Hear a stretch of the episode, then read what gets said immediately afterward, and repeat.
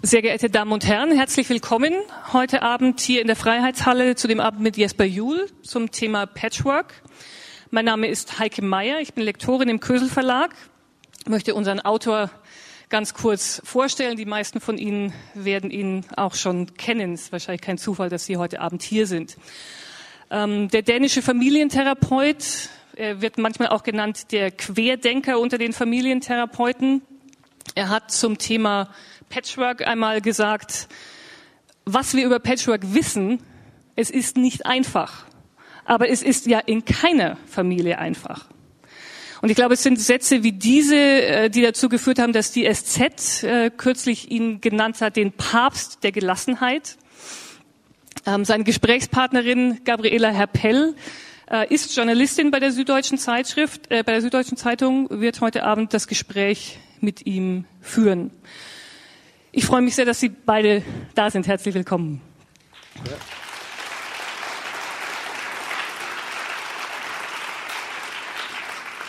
Es wird in dem gemeinsamen Gespräch gehen über Erziehung, über Beziehung, was das große Thema von Jesper Juhl ist. Es wird gehen um Patchwork und es wird nach dem Gespräch Zeit geben für Fragen von Ihnen. Ähm, ich weiß, dass das immer so ein bisschen scheu äh, hervorruft, wenn man sich melden soll, wenn man kommen soll, um in ein Mikro zu sprechen. Ich möchte Sie aber wirklich herzlich einladen, denn das ist wirklich eine Chance auch für Sie, Fragen zu stellen, die Ihnen tatsächlich am Herzen liegen.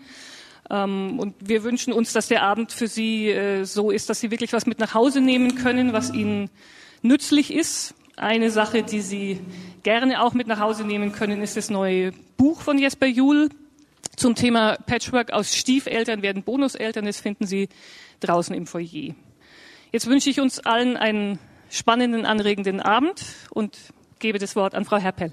Danke. Hallo, guten Tag.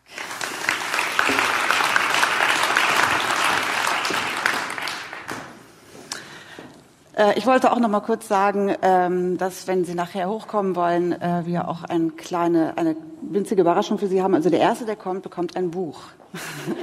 Als kleinen Anreiz. Können Sie sich ja jetzt schon mal überlegen, ob das ähm, Sie beeinflussen könnte.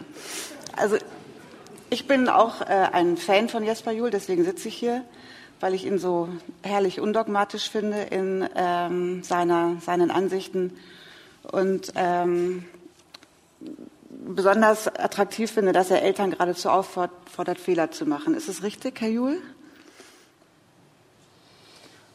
Ja, ich glaube, dafür braucht man keine Aufforderung. Wir machen Fehler. Und so muss es sein. Also die Unsicherheit der Eltern, also es gibt ja viele, die heute sagen, Eltern sind so unsicher geworden, brauchen Ratgeber, aber die Unsicherheit der Eltern empfinden sie als Vorteil, oder?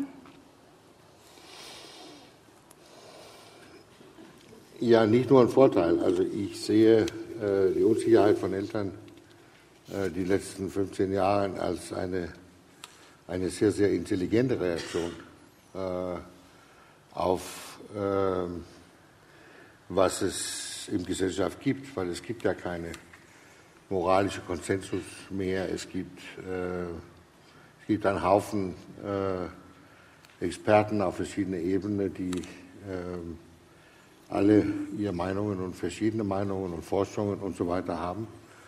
Aber tatsächlich ist es, soweit ich weiß, äh, das erste Mal in unserer Weltgeschichte, dass Eltern ihre eigene Rolle, ob man das sagen darf, oder ihr eigenes Tun, ihre eigene Identität als Eltern selber empfinden müssen, vom Innen raus. Und, äh, und das, ist, äh, das ist neu und ähm, wir sind ja, wenn ich wir sagen darf, ich bin ja jetzt also nicht Vater, sondern Großvater, aber wir sind ja genau nicht dazu erzogen. Wir haben ja immer gelernt, man sollte eigentlich auf die Autoritäten hören und diese innere Stimme, diese innere Autorität sollte man gar nicht wahrnehmen. So genau deswegen sind, sind die Eltern und Bonuseltern und alle Erwachsene, die mit Kindern umgehen, äh, sind natürlich unsicher Und ich glaube, wie gesagt, dass es eine sehr, sehr intelligente Reaktion ist. Und äh, ich verstehe diese Vorwürfe von Medien und Politiker und so weiter überhaupt nicht. Ähm, ist es denn so, dass Sie sagen, Eltern können ähm, sich auch so locker machen, dass sie sich Fehler zugestehen und die auch vor ihren Kindern, also ihre Unsicherheiten für ihren Kindern nicht verheimlichen? Mhm. Also kann man sozusagen mit seinen Kindern den Weg finden?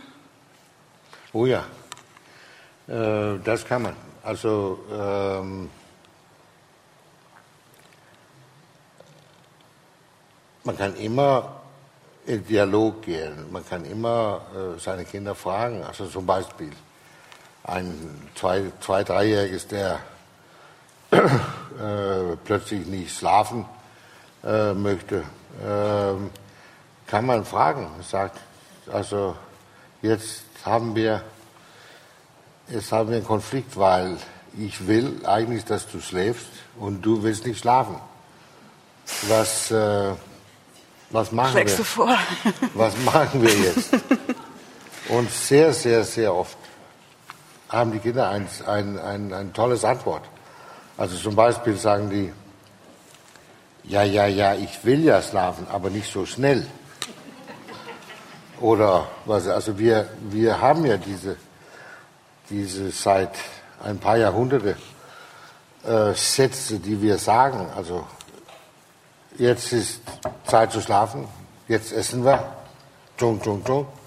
Und die Kinder hören ja, das sind keine Einladungen, das sind Befehle. Und, äh, und irgendwie mögen Menschen nicht Befehle. Man kann sich, man kann sich äh, anpassen. Dafür braucht man ein bisschen oder viel Gewalt oder, oder lange Zeit. Aber das heißt ja, dann müssen wir wieder Kinder haben, die eigentlich keinen Respekt für andere Menschen haben, sondern nur Angst für Erwachsene haben. Und das, äh, glaube ich, will wohl kaum jemand oder ich wenigstens nicht. Ich fand ja auch das Beispiel äh, sehr einleuchtend, in dem Sie beschreiben, wenn man ähm, ein Kind zum Essen ruft und es spielt, möchte das natürlich nicht kommen. Und wenn man sich aber hinsetzt und eine gute Stimmung hat am Tisch, dann kommt es von selber. Ja. Also, also, also, Essen ist ja was Besonderes, weil, weil Essen ist ja, also Essen, Kochen, Essen äh, ist, ist einfach der äh, überhaupt wichtigste Symbol von Liebe, äh, die wir kennen. Und, ähm, und wenn jemand in der Küche steht, der Kochen liebt, oder man sitzt am Tisch und, und äh, es ist gemütlich, also oder die Erwachsenen meine ich, dann, äh, dann ist es wie ein Kindermagnet, dann kommen die. Aber wenn, wenn es so ein Befehl ist, oder jetzt müssen alle, oder wir fangen nicht an, weil du nicht hier sitzt und wenn du hier sitzt, musst du, Entschuldigung, bitte eine ganze Stunde sitzen bleiben. Das funktioniert natürlich nicht. Was mögen Sie nicht an dem Begriff Erziehung? Nichts. also. Ist ja nur so eine kleine. Nein, aber, aber Erziehung ist ja also jetzt muss ich sagen, Erziehung ist ja Deutsch und, und ich bin kein Deutscher. So. Education? Ja, ich habe gehört, äh, ich war mit einem, einem Professor äh, vom, vom, in Erziehungswissenschaft im Radio zusammen, glaube ich, in Köln. Und äh, er hat gesagt, dass, dass Erziehung auf Deutsch heißt eigentlich Sozialisierung. Äh, und das war für mich neu. Ich habe später mit anderen äh, von seinen Kollegen geredet, die meinen was anderes. Ähm, Erziehung innerhalb der Familie. Ähm,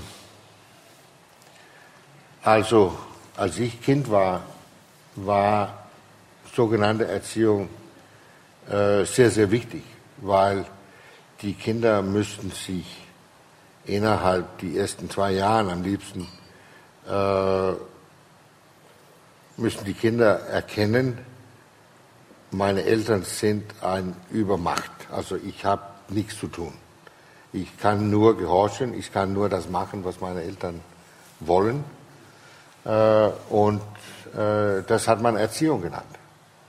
Das heißt, man hat die Kinder gesagt, so darfst, so musst, so darfst du reden.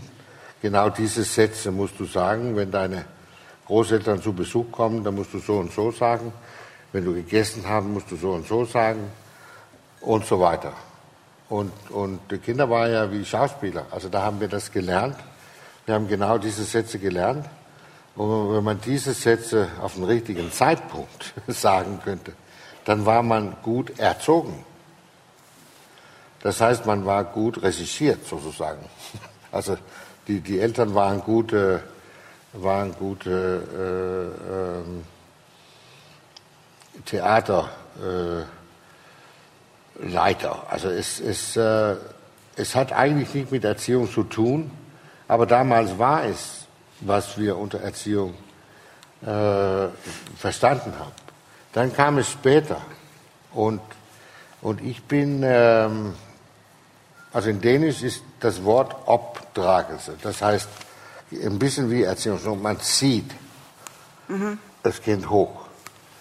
Äh, und eine, ein anderer Professor, ein pädagogischer Professor hat, hat, äh, hat mir ein schönes Wort gegeben auf Dänisch, das heißt Indragelse. Das heißt eigentlich das heißt eigentlich einbeziehen, dass, dass wir sollten lieber unsere Kinder äh, Teil der Familie machen, als genauso, wie wir das wollen oder erwarten oder in unserem eigenen. Also wir wollen Kinder haben, richtige Menschen und nicht so Klonen. Und das, äh, das ist ja also ich bin nicht gegen Erziehung. Ähm, also wenn es ist ja eine große große Debatte im Moment über diese diese diese Tigermutter mhm. Mütter und so weiter und und und alle Journalisten fragen immer ist das nicht schlecht? Kann das richtig sein? Ist das wirklich erlaubt? Darf man so seine Kinder gegenüber machen?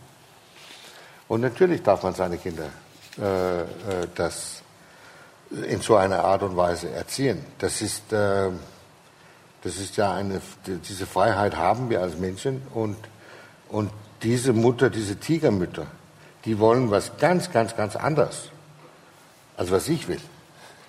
So, die müssen es natürlich ganz, ganz, ganz anders machen. Und schade, dass die Kinder also mit viel Dasein wie diese Frau äh, auch demonstriert, mit viel Liebe und so weiter, dann geht es. Und es geht genauso wie in ihr Buch. Also Nummer eins, der erste Kind, kooperiert 100 Prozent, macht das genau mit. Nummer zwei, versucht und dann, nee, nee, ich nicht. Aber sie sagt einen Satz, den fand ich sehr interessant, ähm, der gar nicht so weit von Ihnen entfernt ist. Und zwar die Botschaft an die Kinder darf natürlich nicht lauten, also sie macht ja Druck, ne? sie will ja gute Noten und mhm. gutes Geigespiel und so weiter. Und dann sagt sie aber, die, die, Botschaft an die Kinder darf natürlich nicht lauten, wenn du keine Eins nach Hause bringst, liebe ich dich nicht mehr, sondern sie muss lauten, du kannst eine Eins bekommen, weil du ein starkes, schlaues Kind bist. Mhm.